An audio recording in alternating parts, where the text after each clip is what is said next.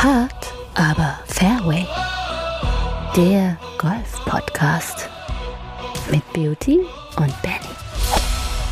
Die Tage diesen Jahres sind gezählt. Der 14.11. heute an diesem äh, wunderschönen Novembertag ähm, wollen wir euch begrüßen. Und äh, es passt ganz gut, der kuriose Feiertag heute von der Welt ist der Tag des Lochers. Und da möchte ich mal meinen Lieblingslocher hier begrüßen, den Beauty. Du lochst doch noch jeden Putt. Ja, wenn die, wenn die Saison dann hoffentlich bald wieder richtig anfängt, äh, dann kann man da wieder dran denken. Aber zuerst natürlich äh, begrüße ich dich auch, mein Lieber und äh, dass du in der neuen Saison vielleicht den einen oder anderen Putt mehr lochst. Ja, dann geht ja. der Score nämlich automatisch nach unten. Der Tag des Lochers. Also tatsächlich müssen wir natürlich leicht differenzieren, denn äh, deutsches Ingenieurwesen wird hier gefeiert. Denn, äh, 1886, also schon ein paar Jahre her, hat der Erfinder und Grafiker Friedrich Sönneken das Patent für den Papierlocher angegeben oder angemeldet. Also heute Tag des Staplers, Tag des Lochers, aber wir Golfer natürlich äh, transformieren das natürlich in unsere eigene Sprache. Also an euch alle da draußen, ihr Locher. Ich glaube, es gibt sogar einen Podcast, der heißt Eingelocht. Finde ich natürlich schwierig von der Wortwahl, aber gibt es, gibt es. Ja. Und äh, da wird ja auch der ein oder andere Wortwitz immer mit dem Eingelocht gemacht, ne? Das, das Lochen. Hey, heute wieder gut gelocht. Ist so ein, ist so ein leicht frivoler Herrenwitz, glaube ich, der in keinem guten Flight fehlen darf, aber auch mal kann. Ja, ich glaube, ist so ein, so ein Klassiker. Und wie du schon sagst, äh, ist jetzt nicht oft passend, aber wird doch des Öfteren immer wieder gebracht. Ja, das äh, fasst ganz gut mein Leben zusammen. Nicht passend wird oft gebracht. ähm, freut mich, dass du heute wieder da bist. Äh, ich möchte dich natürlich auch noch äh, im Kreise der Väter äh, willkommen heißen und dir natürlich nochmal gratulieren, dass du jetzt äh, noch weniger zum Golf kommst als sonst. Und natürlich ja. äh, wollen wir das natürlich kurz hier erwähnt haben. Und äh, du bist jetzt offiziell Vater. Herzlichen Glückwunsch, lieber Beauty. Danke. So ja, viel Zeit Nachwuchs, muss sein. Äh, hat es so abge ja, der Nachwuchs hat es so abgepasst, dass es quasi genau zwischen äh, zwei Folgen gepasst hat. Ähm, so bleibt unsere Routine bestehen, stand jetzt erstmal und ich freue mich schon äh, auf, auf die nächste Zeit. Sehr gut. Ja, ist ja eh jetzt Winter, Winterpause, äh, Wintertraining Indoor ja, kann man genau. machen. Da gibt es ja den ein oder anderen Post schon auf Instagram, habe ich schon gesehen, wie die Leute wieder alle genau an die Fahne hammern und unendliche Weiten bringen mit ihren äh, aufgebauten ja, Computern und, und Dopplermessern und irgendwas. Ähm, ist natürlich immer ein bisschen schwierig, 100%ig das auf, auf seine Längen auf dem Golfplatz zu übertragen, was man da indoor mal misst oder was der Computer einem da errechnet hat. Äh, welchen Grund hat es? Ist es vor allem da, dass man nicht auf Rasen spielt, sondern auf einer Matte Beauty oder warum kommen da Längen zustande, wo andere nur von träumen können? Ja, es unterschiedliche Möglichkeiten. Ähm, zum einen darf man nicht vergessen, dass der Kopf eventuell etwas anders funktioniert in den Situationen, dass man sich gar nicht so die Gedanken drüber macht, sondern einfach nur raufhaut. Ähm, das ist dann oft, glaube ich, auch so, eine, so ein befreiender Moment und zeigt dann auch ab und an, welche Weiten eventuell möglich wären. Und zum anderen äh, ist aber halt auch das Problem, dass auf äh, diesen Abschlagmatten der Ball tendenziell höher in der Schlagfläche getroffen wird und, und dadurch weniger Spin produziert und damit dann halt auch äh, weitere Weiten entstehen. Ähm, zum Beispiel, wenn, oder ein anderes Beispiel noch, wenn ich dann äh, auf dem Rasen etwas Fett treffe, habe ich halt quasi keine Chance, den Ball weit nach vorne zu transportieren. Auf dieser Kunstrasenmatte reflektiert der, der Schläger durch den Bounce einfach nur und der Ball fliegt trotzdem nach vorne. Also ich glaube, es gibt da unterschiedliche Ansatzpunkte. Ähm, solche die modernsten Modelle von Trackman und Co. haben natürlich dann so eine Normalized äh, Einstellungsmöglichkeit. Ähm, inwieweit das dann wirklich letztendlich stimmt, du kennst mich, ich bin da tendenziell sehr kritisch gegenüber und glaube tatsächlich nur meinen eigenen Weiten, wenn man die halt draußen so schlägt, zu 100 Prozent. Mit Wetter weil auch da noch, ne? zählt, ja, da zählt's ja dann auch. Und äh, dieses Indoor-Golfen ist ja, ist ja schön. Ja, das ist quasi so das, das Bowling des, äh, für, für die Golfer im Winter.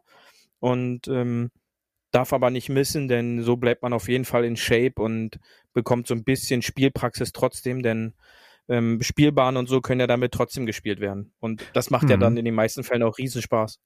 Zumal, äh, du weißt es ja von mir, ich äh, habe wirklich unglaubliche Weiten indoor. Das ist äh, ja. leider kann ich es dann immer irgendwie, fehlen mir dann 20 Meter draußen zu dem, was ich indoor generiere. Ich weiß noch nicht warum, aber irgendwie scheine ich da die Längen nicht mitzunehmen auf den Platz. Ja, wie gesagt, das ist, glaube ich, auch so ein bisschen so dieser mentale Punkt, dass man da anders einfach rangeht und ähm, wie du dann halt auch des Öfteren schon sagst, ähm, Indoor bin ich ein besserer Golfer und äh, du sagst dir das dann halt immer wieder so oft, dass dann dein Körper das dann halt auch irgendwann glaubt oder dein Kopf. Und dann geht man da mit ganz anderer an Einstellungen schon an den Schlag, als wenn ich jetzt draußen auf dem, auf dem Rasen stehe und mir dann doch schon eher Gedanken mache, ob der Ball eventuell in meinem Sektor, Landessektor wirklich zur Ruhe kommt. Und da kann man dann schon, glaube ich, so von so mentalen Unterschieden sprechen. Und wenn man dann anfängt, sich gar keine Platte zu machen und einfach nur den Ball auf die Leinwand oder auf ein Netz zu prügeln, dann befreit das einen und, und kann dann halt auch, wie ich schon mal gesagt habe, so das wahre Potenzial auch so ein bisschen zeigen, was, was möglich wäre. Und das Schwierige ist dann natürlich, wie du ja auch selber gesagt hast, diese Möglichkeit des Spiels aus dem Winter von, von diesen Computergolf, sage ich jetzt einfach mal, in, in das reale Golfspiel nach draußen zu transportieren und somit das Spiel auf ein neues Level zu heben. Ja, das ist lustigerweise auch bei der Range teilweise, wenn man mit Freunden da Trackman spielen geht oder was es da alles für Systeme gibt, ähm, auch Outdoor. Ähm, da, da werden teilweise dann vom Computer so 240, 200 Meter, 250 Meter Drives gemessen, die dann auf den Spielbahnen nie so gerade fliegen. Also entweder ist es wirklich so ein Kopfding äh, oder, was du sagst, ich finde es ja auch tatsächlich, der, der, Screen, der Golfscreen Indoor, der ist ja nur ein paar Meter von dir entfernt, so zwei Meter oder irgend sowas ist der ja vor dir. Und die Matte ist ja schon sehr quadratisch. Das heißt, du hast ja nicht so viele Probleme wie Outdoor, dich irgendwo hin zu alignen, wo du gar nicht hinstehst, sondern das Ziel ist ja relativ nah, nämlich ja, fast wie so ein Intermediate Target, als wenn du sozusagen beim Abschlag stehst und am Ende der T-Box sozusagen dahin zielst. Ähm, und der gesamte Screen ist ja eigentlich direkt vor dir. Also vielleicht fällt es ja auch dem einen oder anderen da leichter zu zielen. Ja, das ist, ähm, sobald man den Spot, sage ich mal, an der Wand gefunden hat, ähm, wo man jetzt tatsächlich hinschlagen muss, äh, das dauert bei mir so tatsächlich so zwischen 15 und 20 Minuten, um halt teilweise die Ausrichtung beziehungsweise die, die Targetline von, von diesen unterschiedlichen Modellen wirklich zu kalibrieren. Dann kann man da, sage ich mal, vielleicht so einen Schlussstrich für sich ja suchen als auch finden, denn nichts anderes sollte man sich auch außen und draußen in, in, seine, in sein Spiel mit einbauen, dass das Target 150 Meter entfernt gar keine Rolle spielen sollte, sondern dass man wirklich in so einem 2x2 Meter Bereich nur steht, wo man dann sagt, okay, das ist meine Plattform A und mein Ziel muss es jetzt einfach nur sein, die Wand, die vor mir ist, an der Stelle zu treffen mit der und der Bewegung, dass der Ball dann potenziell zur Plattform B transportiert wird. Und ich glaube, wenn man das dann schafft, dann kann man auch den Winter nutzen, um sein Spiel wirklich deutlich zu verbessern, um das dann halt auch unter realen Bedingungen, unter freiem Himmel, eventuell auch noch mit Wind und, und Temperatur noch zu transportieren. Und dann macht es, glaube ich, noch mehr Spaß, als äh, was die Berechnungen an dem PC dann einbringen. Ich fand ganz gut einen Tipp mal, ähm, direkt hinter dem Ball, den man sich aufgetätigt hat, auf der Matte zu gehen und mal gucken, wo quasi auf der Wand ungefähr der Punkt ist, der dann gerade dahinter ist. Dann dahin zu gehen und ganz leicht rechts davon so einen kleinen Klebi anzubringen. Irgendwie so, einen, so einen grünen Klebi, den man auch wieder abkriegt. Mhm. Also jetzt bitte nicht mit dem Edding rangehen und ein X machen. Aber das wäre doch eigentlich ganz gut, dass man ungefähr weiß, dahin muss eigentlich der Ball starten. Ja, genau, das ist ja immer das Gleiche, was wir auch sagen, äh, wie man draußen trainieren sollte, dass man sich so ein Alignment-Stick oder irgendein ja, Pfosten oder irgendwas, ein Tee vor Pfosten seine kann man ja auch einen Freund mitnehmen. ja, genau. Ähm, und die man dann da quasi zur Ausrichtung sich positioniert, ja, dass man einmal die, die Targetline hat und dann ein Ziel, was rechts davon ist für die Rechtsspieler um überhaupt den Ball rechts davon starten zu lassen, denn da scheitert es ja schon bei den meisten. Und genau das machst du dann halt quasi indoor auf der Wand, dass du da den, den Punkt für dich optisch erkennbar machst und dadurch vom Kopf her sagst, okay, dahin muss der Ball starten und das ist ja quasi dann schon wie so eine Art Schwunghilfe, was ja im Grunde gar nicht erlaubt ist, aber was es dir optisch viel einfacher macht, zu sehen, wohin der Ball wirklich starten muss. Und das ist, sag ich mal, auch so eine Hausaufgabe. Das, sowas kann man jetzt auch zu Hause machen. Kann man so ein kleines Setup sich zu Hause vorbereiten mit einem, da reicht auch ein zweiter Schläger, den man auf den Boden legt und dann mit einem Klebi, wie du es so schön gesagt hast, an einem Spiegel oder auch an einer Wand. Spiegel ist super. Einfach an ein, ein Klebi. Aber dann keine Bälle schlagen. Nein, da komme ich ja gerade zu. Dann da muss man nicht mal Bälle schlagen, sondern dann reicht es, dass ich mich in meine Golf-Setup-Position stelle und dann nach links schaue, wie sieht das optisch aus? Wo ist das Ziel oder die Ziellinie? Und wo ist jetzt mein optischer Hilfspunkt? Wie sieht das für mich jetzt aus? Und wenn ich das den ganzen Winter über jetzt trainiere, wundere ich mich am Ende nicht mehr auf dem Platz, dass ich auf einmal anders stehe und der Ball eventuell sogar öfter im Ziel ist, als es in der vergangenen Saison der Fall war. Ja, und ähm, für, für die ganz, ähm, ganz äh, experimentierfreudigen unter euch, die auch mal den Trackman einrichten beim, beim, und einfach nicht losstarten, da gibt es tatsächlich ein Setting, dass man die Fahnenposition auch noch auf dem Screen nach rechts und links schieben kann. Und genau da kannst du ja auch genau schauen, wo ist mein Klebi und dahin die Fahne quasi ausrichten im Grundsetup des Trackmans. Dann ist es halt ein bisschen weiter rechts. Das hilft halt auch. Das äh, sollte man sich mal zeigen lassen. Also alle mal gucken, wo das geht und dann ein bisschen weiter rechts die Fahne bringen. Das ist äh, ein kleiner Tipp von mir zumindest. Genau, also sollte da so ein Trackman irgendwo bei euch in der Nähe rumstehen, in einer Indoor Range oder wie auch immer, gehört eigentlich auch immer noch ein Besitzer dazu, der ja. im Grunde all diese, diese Einstellungen äh, ändern sollte können. Ähm, und sollte können ist schön, Konjunktiv 3. Ja. ähm, demnach fragt danach und ihr seht ja an der Reaktion, ob, ob die Person fähig ist, dieses Gerät, was unglaublich viele Möglichkeiten hat, ähm, zu bedienen zu können. Und dann kann euer Training starten und äh, scheut euch da nicht zu fragen, denn nichts ist schlimmer als zwei, drei Einheiten damit auch zu machen, wo man vielleicht für sich nicht die richtige Einstellung hat und somit nicht richtig trainiert. Und äh, so vergeht halt gute Trainingszeit, die ja heutzutage auch äh, saftig entlohnt wird. Ich glaube, es geht da so bei 30, 40 Euro los. Hm, also schaut euch da das mal genau an, informiert euch. Ähm, ich kann da auch immer diesen Trackman-Blog empfehlen. Da gibt es dann auch noch Tipps dazu. Dann seid ihr vielleicht fähiger als der Besitzer des Gerätes und äh, das, ja, das bringt dann immer ein bisschen Respekt noch. Ja, die Zahlen verstehen heißt ja auch so ein bisschen zu wissen, was man macht. Also der, der Trackman-Blog ja. ist ganz gut. Wir hatten, glaube ich, auch genau. mal in der Vergangenheit die eine oder andere Trackman, das sind die Zahlenfolgen gemacht. Könnt ihr auch gerne mal in, im Archiv stöbern. So, da, ja. so, viel, so viel aber zur angehenden Wintersaison. Ähm, ich habe noch ein bisschen Golf-Gossip für dich, Beauty. Komm, ich, ich, äh, ich yes. nehme dich mal rüber mit. Paar 3 Golf-Gossip. So, jetzt wieder etwas aus dem, äh, aus der großen Kategorie, hat er nicht gesagt, hat er nicht gesagt, doch hat er so gesagt. Äh, ja, unser, unser lieber äh, guter Freund und unser Vorbild und äh, Golfsaubermann Rory McIlroy hat im äh, Irish Independent dem Paul Kimmage oder Kimmage ein, ein Interview gegeben und äh, lustigerweise erst jetzt da, da scheint noch ein bisschen, ähm, der Federhandschuh ist noch nicht ganz, sage ich mal, abge, abgekühlt. Äh, da scheint noch ein bisschen Wut da gewesen zu sein. Ähm, denn äh, der liebe Rory hat ein wenig über, ähm, ja, über Patrick Hentley hergezogen, kann man ja schon fast sagen. Er hat dann irgendwie noch nett angefangen mit, ja, äh, wir sind, wenn es mal hochkommt, einfach nur so okay ist unser Verhältnis und dann irgendwie später hat er ihn aber dann äh, tatsächlich äh, ein, ein Wort mit D genannt und äh, hinten Ick. Äh, ja, also NSFW. Also er hat ihn nicht Dominik genannt. Er hat ihn nicht Dominik genannt, genau. er hat ein Schimpfwort, ein englisches benutzt. Was nicht sehr nett ist, aber du siehst, also nochmal noch mal rückgespult, beim Ryder Cup gab es ja, äh, wir erinnern uns an Tag zwei äh, nochmal die Situation, dass äh, Patrick Cantley äh, gegen Rory McIlroy gespielt hat äh, und äh, ja, zusammen mit, mit äh, Wyndham Clark war das, glaube ich, die, die Runde.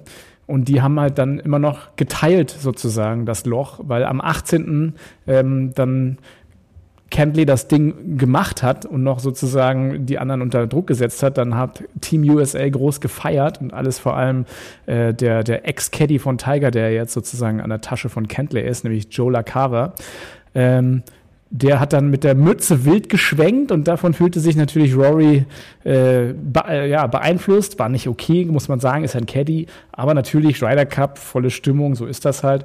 Hat das Ding dann vorbeigeschoben zusammen mit seinem Partner und demnach nur einen halben Punkt genommen. Und dann ging das ja erstmal weiter auf dem Parkplatz, sind sie aneinander gekommen. Äh, da war Bones noch da, da ging, ging sozusagen die Emotionen durch. Da hat noch ähm, äh, Shane Laurie hat noch probiert zu schlichten und dann ist es wohl im Hotelzimmer auch noch weitergegangen, hat er jetzt nochmal enthüllt. Also da ist noch einiges an, an Fehde da. Äh, Beauty, was sagst du zu der Aktion? Noch so, so, so lange, so spät noch nachzutreten?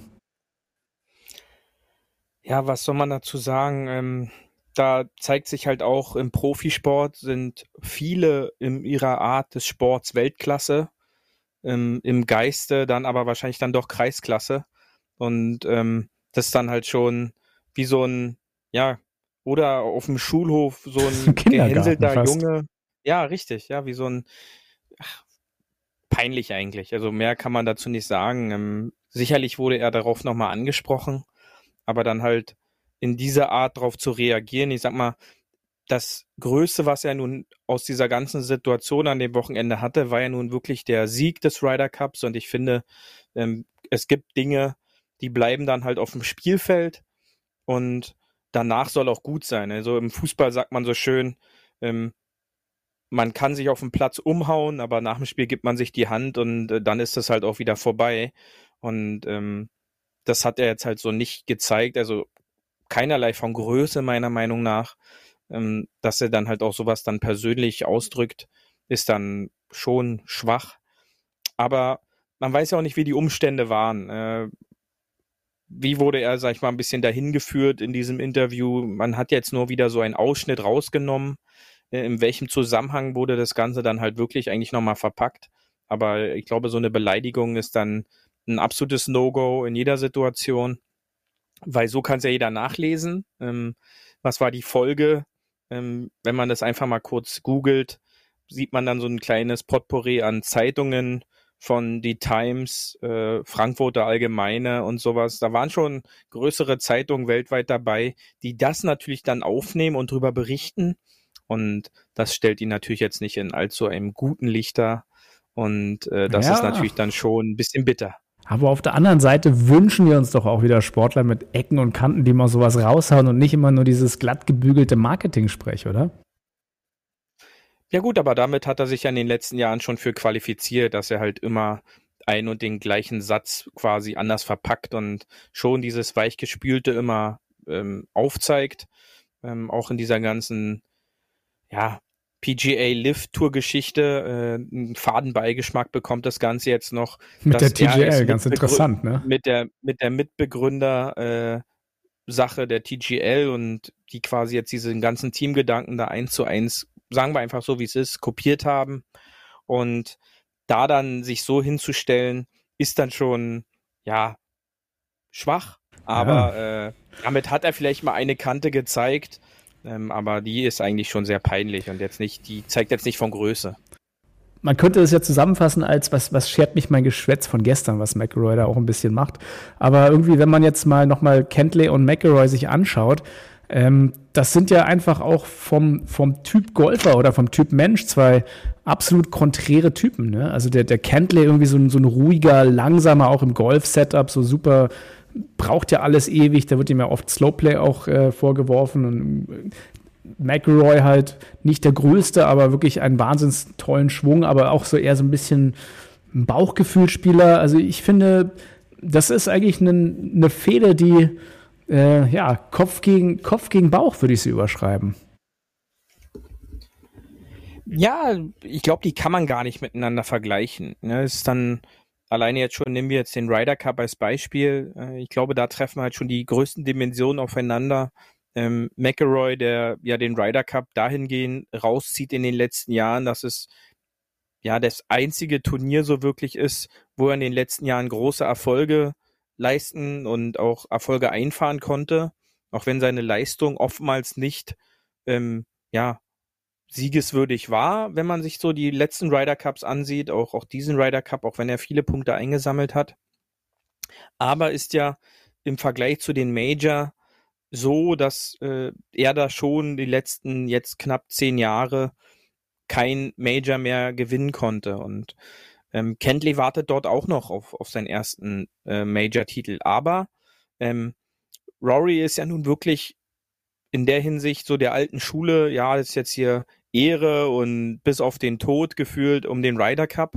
Und Kentley war halt nun einer der ersten Spieler, der das anscheinend öffentlich auch angesprochen hat, dass man dafür jetzt auch finanziell etwas kriegen sollte. Und ich glaube, das kam äh, aus der Sicht von Rory gar nicht gut an, was dann einfach zu diesen diesen kleinen Konflikt vielleicht, der vorher auch schon da war, weil man sich halt persönlich nicht so toll findet, was ich persönlich als völlig normal und okay finde, denn heutzutage oder auch früher war es so und es wird auch immer so bleiben, man kann nicht mit jedem einer Meinung sein und, und Friede, Freude, Eierkuchen.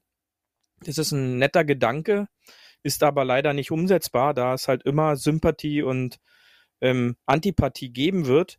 Und, und demnach glaube ich schon, dass die sich guten Tag sagen, wenn die miteinander spielen, aber sonst nicht allzu viel miteinander zu tun haben. Und äh, als dieses Thema halt jetzt auch noch hochkam, in Zusammenhang auch noch mit diesem Zwischenfall da auf dem 18. Loch, was ja letztendlich auch dazu geführt hat, dass ich meine, Kentley dort da diesen erfolgreichen Punkt aus der Partie mitnehmen konnte, sei mal jetzt dieses Hütchenwedeln von Joe LaCava, ob es nun da gewesen wäre oder nicht, äh, der Putt hätte ja trotzdem erstmal reingemusst.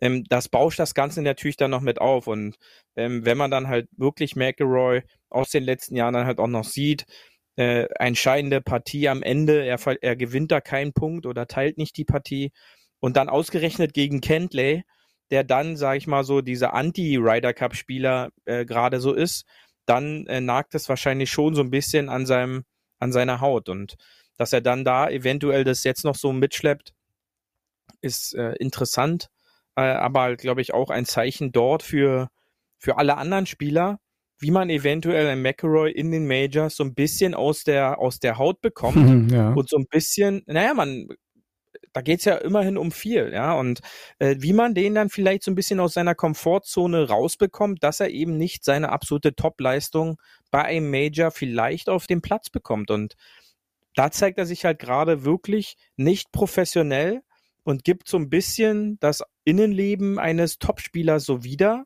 der gerade da so ein bisschen, sage ich mal schon, zu viel zeigt und eventuell auch äh, für die Zukunft sich angreifbar macht. Die Nerven liegen blank, würde ich sagen. Und auf der anderen Seite mhm. sind es auch nur Menschen. Ne? Ähm, ja, das, ist, absolut. Das, ja, das ist immer ganz schön. Aber was du auch angesprochen hast mit der, ja, ist ja fast bigott, sage ich mal, dann immer gegen Liv zu haten und jetzt auf einmal mit, mit Tiger zusammen die TGL als eigene Liga zu gründen.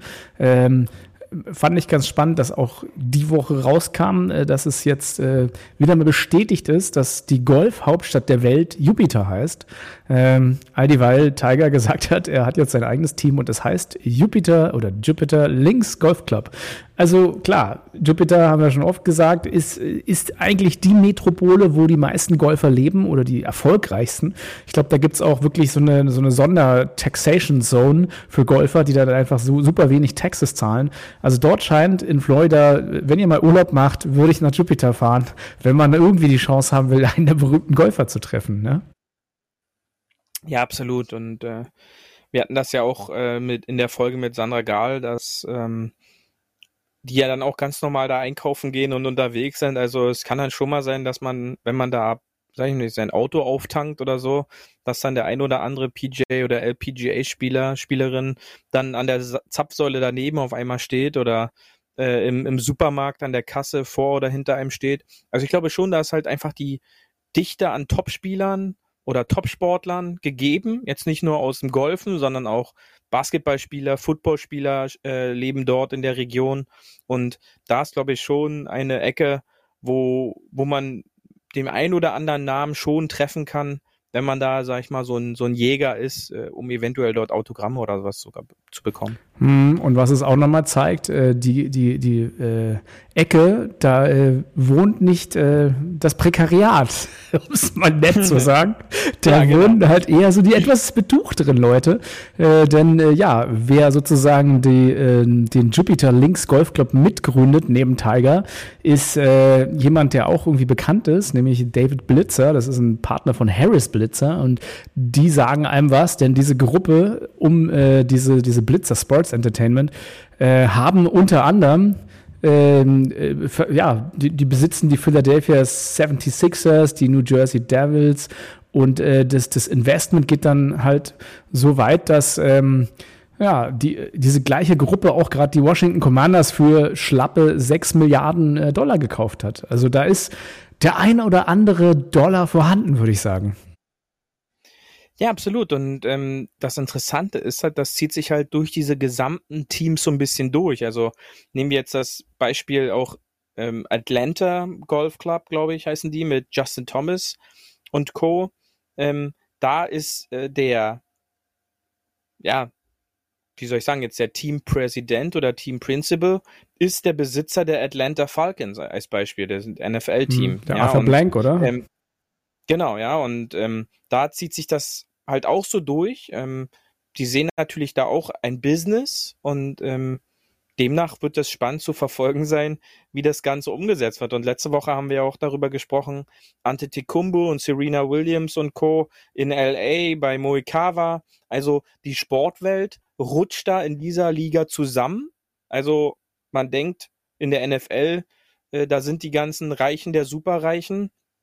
Aber nein, in der TGL äh, ist es halt jetzt so, da kommen die jetzt auch noch mit und äh, vereinen sich dann auch noch mit NBA-Superstars und äh, mit Golf-Superstars. Also die Reichen versuchen da noch reicher irgendwie zu werden und ja, das Ganze glaub, als Business aufzubauen. Ich glaube aber, das ist auch eine, eine direkte Response eigentlich zu diesem Live-Merger mit den Saudis. Ne? Also der PIF-Fonds mhm. ist, ist glaube ich mal, dann ist ja eigentlich klar, dass die PGA-Tour äh, langfristig ja mehr nach Saudi-Arabien gehört oder dort einfach einen großen Einfluss hat. Und vielleicht ist das jetzt einfach auch die Antwort, sage ich mal, von Domestic Groups aus Amerika, die sagen, hey, sorry, ihr habt Money, aber wir haben ja auch Money hier. Ist ja, ist, wir sind ja auch nicht gerade arm. Äh, lasst uns ja. doch mal die ganze Sportelite zusammensetzen äh, und gucken, wie wir quasi Golf jetzt auch noch kommerzialisieren können, in welcher Ecke. Und die Antwort ist darauf, äh, auf Lift Tour versus PGA. PGA ein bisschen alt, guckt man sich immer noch gern an. Lift ein bisschen modernisiert. Und jetzt kommt sage ich mal, als, als vielleicht Resultat daraus diese TGL, ne? wo man sagt, äh, okay, absolute Superstars, gespickt mit unendlich Geld und das Ganze machen wir jetzt in einem Zwei-Stunden-Format und ein bisschen spannender mit Referee und irgendwie also wird spannend, ob das jetzt, sage ich mal, das Golf-Fernsehen der Zukunft wird. Ich glaube nicht, dass es das Golf der Zukunft wird, aber zumindest vielleicht wird es ja ein bisschen die Golf-Show der Zukunft. Ja, genau. Also das wird man halt jetzt sehen, wie, wie das Ganze dann halt auch übertragen wird. Ich glaube, da gibt's schon Möglichkeiten, ähm, das Ganze halt auch ja für den Fernsehen oder für, für Social Media oder TikTok oder whatever zu produzieren auf jeden Fall. Und ähm, ich glaube schon, dass es so dieser Gegen, Gegenpart zum, zu diesem Saudi-Staatsfonds sein soll, auch, auch wenn das monetär gar nicht auszugleichen ist. Denn wenn man einfach nur sieht, der äh, saudische Staatsfonds hat aktuell Ende des vergangenen Jahres eine Größe von knapp 800 Milliarden US-Dollar und ähm, im Zusammenhang des gestrigen ähm, NFL-Spiels in Frankfurt äh, wurde ja noch mal kurz erwähnt, Robert Kraft ist ja, sag ich mal, eine Größe jetzt auch in, äh, mit den anderen NFL-Teambesitzern. Der hat halt ein privates Reinvermögen von knapp 10 Milliarden. Also da kannst du jetzt halt auch 10 Leute zusammenpacken. Die kommen dann nur auf 100 Milliarden. Das ist dann quasi ja so ein, so ein Achtel oder ein Siebtel von dem saudischen Staatsfonds. Aber äh, wir dürfen nicht vergessen, es ist trotzdem jede Menge Geld, die dort ähm, ins Spiel kommt.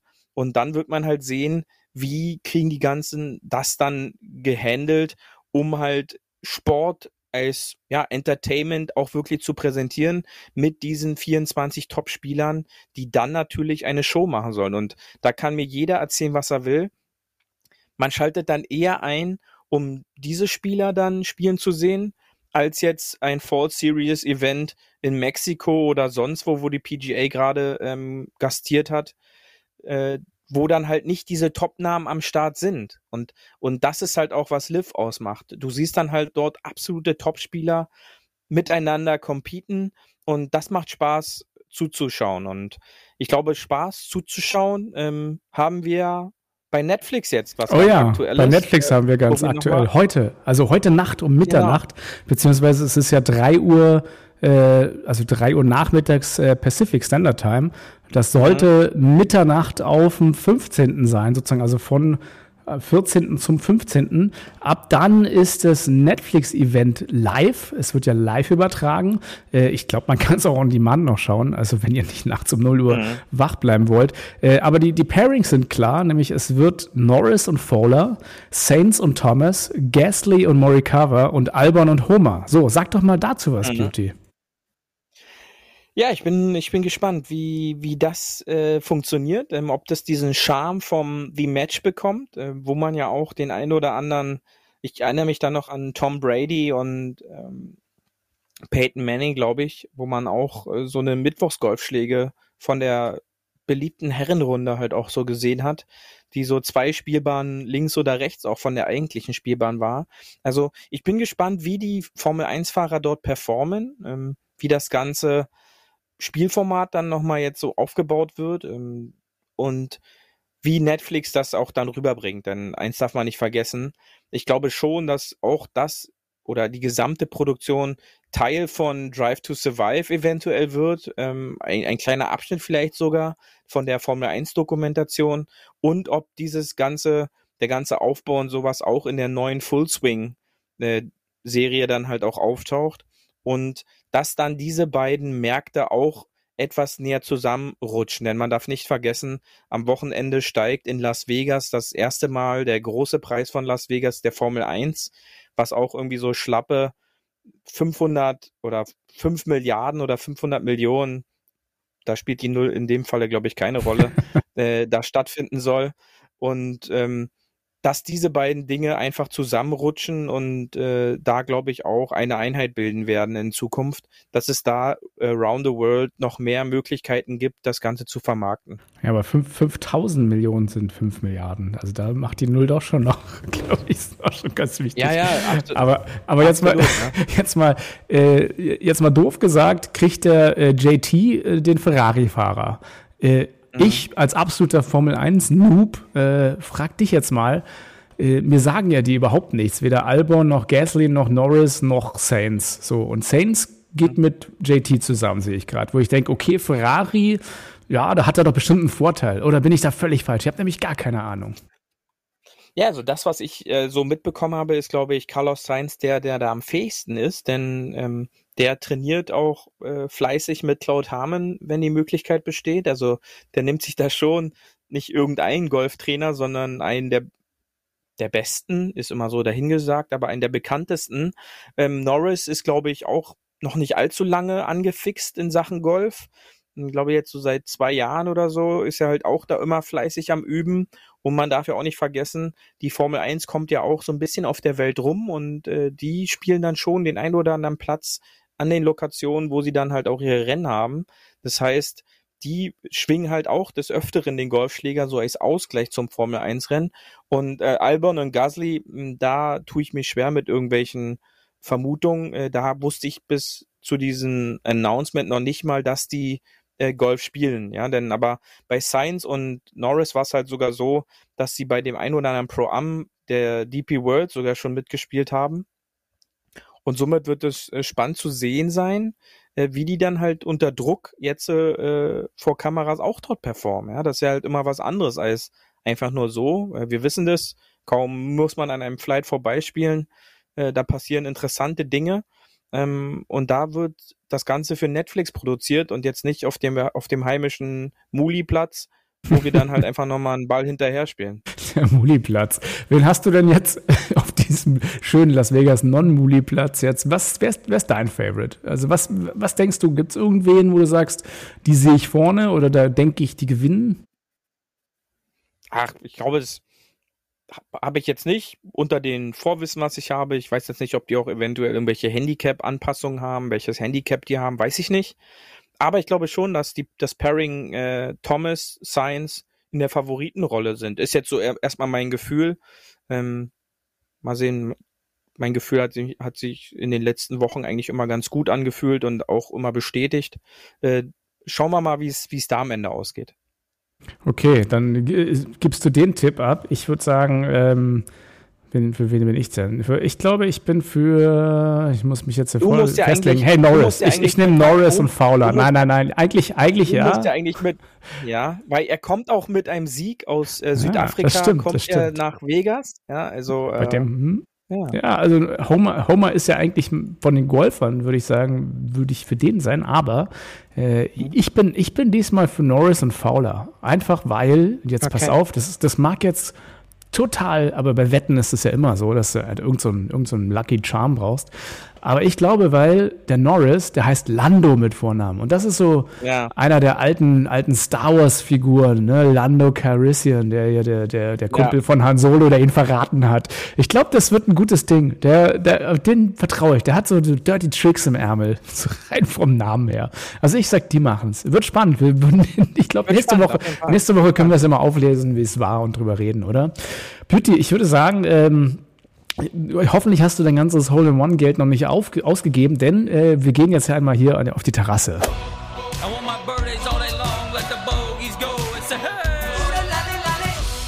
Hole 19 auf der Terrasse. So, wie hast du denn dein Hole-in-One, äh, deine Hole-in-One-Clubrunde spendiert? Was gab's da? Ein, ein wahnsinniges Saufgelage oder was war im Club los? Oh, also man muss natürlich dazu sagen, dass es an dem Tag kein schönes Wetter war. Äh, demnach äh, war, glaube ich, drei Viertel der, des Turniers war da schon äh, auf dem Heimweg. Ja, das äh, tut praktisch, mir natürlich dann halt auch so ein bisschen leid. Ja, ähm, aber für die üblichen, äh, die oder die übrig gebliebenen, äh, da wollte halt auch nicht jeder Alkohol. Deswegen gab's da äh, frisch, frisch gepressten Orangensaft mhm. und ähm, und ein, ein Weißwein äh, oh. hatte ich da ausgesucht. Und, und ein Sprudel bestimmt. Ich kenne dich doch. Äh, mit einem Sprudel. Ja, Sprudel gab es auch noch. Wie viele Sprudelflaschen und, äh, hast du spendiert? Warst du mal großzügig oder was? Ja, wie gesagt, es waren ja, glaube ich, nur noch so zehn Leute oder so. Es waren kaum noch Leute da, was natürlich finanziell angenehm war, aber ähm, äh, ja, da kam nicht allzu viel bei rum. Hat der Beauty mal eingeladen. Leute, alle, die hier seid, äh, ihr dürft euch den Sprudeln holen. Komm, jeder einen Plastikbecher ja. und auf geht's, ey. Gibt noch ein bisschen, äh, bisschen, bisschen Sirup rein, machen wir noch schöne Himbi-Brause. Let's go. Ja, das ist doch gut. Nein, ich hatte, ich, ich hatte das mit Absprache schon alles vorbereitet. Ach Quatsch, mit Absprache. Mit den, mit, den, mit den Tablets sind wir dann rumgegangen und ähm, das, gab's, gab's fertiges Skiwasser ja. quasi schon. Ja. Und dann war das, war das relativ schnell abgearbeitet. Ja. Sehr, sehr gut. Dann möchte ich dich heute noch mit einer kleinen Champagnerdusche äh, begrüßen, so wie es halt immer ist. Äh, natürlich auf deine Vaterschaft und alles, alles Gute. Danke. Ähm, ja, ich entlasse dich mal in deine, in deine äh, Vaterwoche. Viel Spaß. Und äh, wir gucken dann natürlich zusammen äh, die Netflix-Doku gemeinsam.